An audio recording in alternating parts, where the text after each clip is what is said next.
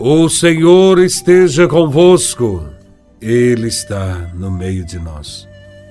Proclamação do Evangelho de Nosso Senhor Jesus Cristo, segundo São Mateus, capítulo 13, versículos de 18 a 23.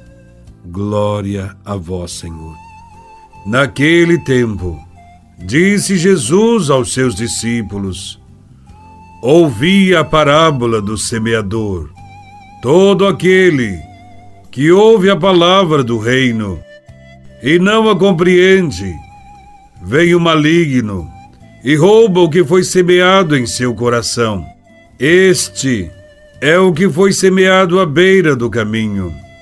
A semente que caiu em terreno pedregoso é aquele que ouve a palavra e logo a recebe com alegria. Mas ele não tem raiz em si mesmo. É de momento. Quando chega o sofrimento ou a perseguição por causa da palavra, ele desiste logo. A semente que caiu no meio dos espinhos é aquele que ouve a palavra mas as preocupações do mundo e a ilusão da riqueza sufocam a palavra e ele não dá fruto. A semente que caiu em terra boa é aquele que ouve a palavra e a compreende. Esse produz fruto. Um dá cem, outro sessenta e outro trinta. Palavra da salvação. Glória a vós, Senhor. Jesus tomou exemplos da natureza para definir a palavra de Deus e o coração do homem. Quando nos deixamos envolver pela luz do Espírito Santo, percebemos que ele nos fala de coisas simples e corriqueiras que fazem parte do nosso cotidiano. Jesus fala de pássaros, de flores, de frutos, de sementes, de nuvens, de chuva, de sol, de felicidade, de alegria, de paz. Não precisamos nos empenhar muito para assimilar o que a palavra nos quer transmitir. Basta abrir o coração e deixar Deus falar por meio de figuras e de expressões. Na explicação que Jesus dá, da parábola do semeador, fica claro que o meu e o seu coração são comparáveis a quatro terrenos: o terreno do caminho, o solo cheio de pedras, a terra cheia de espinhos e o terreno bom. Na parábola, Jesus é aquele que semeia. A semente é sua palavra de bondade e sabedoria. O modo como respondemos à bondade de Deus mostra que terreno nós somos. Cada coração humano é uma espécie de terra, um dos quatro solos da parábola.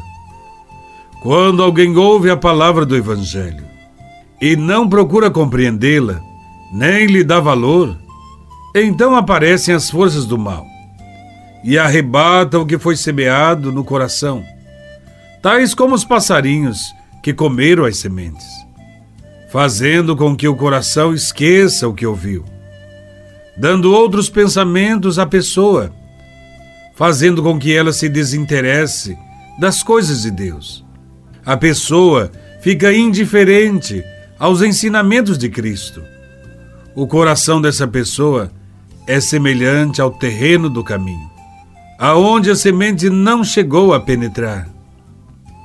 Também existe o terreno pedregoso. É a imagem da pessoa que recebe os ensinamentos de Jesus com muita alegria. São exemplos as pessoas entusiasmadas com o serviço cristão, mas cuja animação dura pouco. Quando surgem as zombarias, as perseguições ou os sofrimentos, a pessoa que é inconstante, abandonam o caminho do Evangelho e logo definham e param, deixando cair por terra tudo que havia recebido de Deus. O solo, cheio de espinhos, é o caso das pessoas que recebem a palavra do Evangelho, mas depois abandonam o caminho cristão por causa das grandezas falsas do mundo e da sedução das riquezas. Ouviram o Evangelho, se interessaram mais pelos negócios, mais pelos lucros, pelas vaidades da vida, pelo cuidado exclusivo das coisas deste mundo. Só pensam em luxo, sonham com coisas grandes, imaginam-se ricos. A princípio, sabiam repartir com os pobres, porém, agora só pensam em juntar dinheiro. A caridade morreu nos seus corações. O mundo, com suas riquezas falsas, seduziu a pessoa e sufocou a palavra de Deus em seu coração. Trocou Jesus por sonhos e ambições. A palavra de Deus foi sufocada pelos espinhos do egoísmo e das ilusões da vida material.